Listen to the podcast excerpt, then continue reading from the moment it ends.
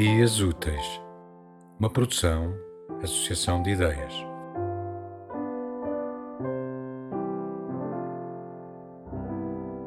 Havia um menino isolado que amava dinossauros e vulcões, o seu amigo canino e os pais, matemática e equações, girar e rodopiar com urgência, problemas e soluções e nunca se cansava de questionar, ainda que estivesse sempre calado. Não entendia nada de estados de emergência ou de apertar os sapatos. Não sabia chamar aos objetos pelo nome, nem sequer apontar com o dedo. Achava os outros meninos chatos, mas aprendera a cantar em três línguas logo desde muito cedo. Não falava porque as palavras se enrolavam e não formavam frases na garganta.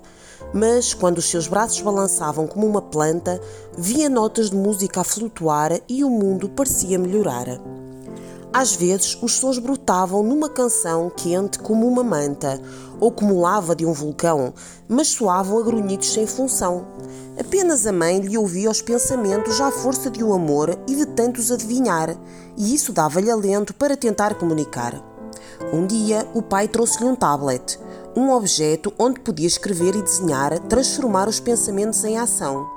Não sabia porquê, nem lhe parecia importante, mas as palavras e todos os medos que se recusavam a sair pela boca dançavam livremente pelos dedos, como através de uma corda oca.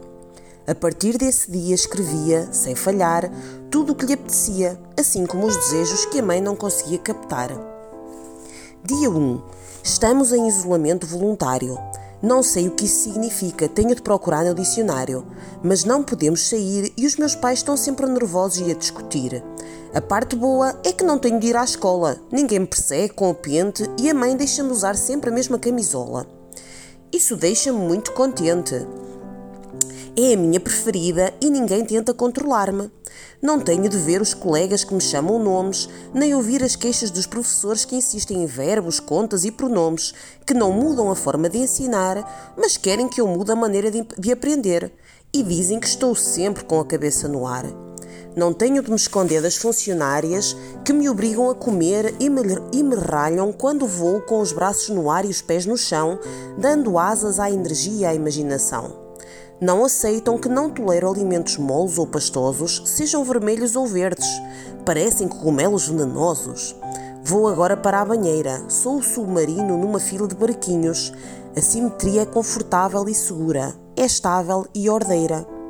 Havia um menino que amava a precisão, as suas cartas ordenadas e saber o que ia acontecer de antemão. Vivia com os pais e o cão, o seu melhor amigo e confidente de ocasião.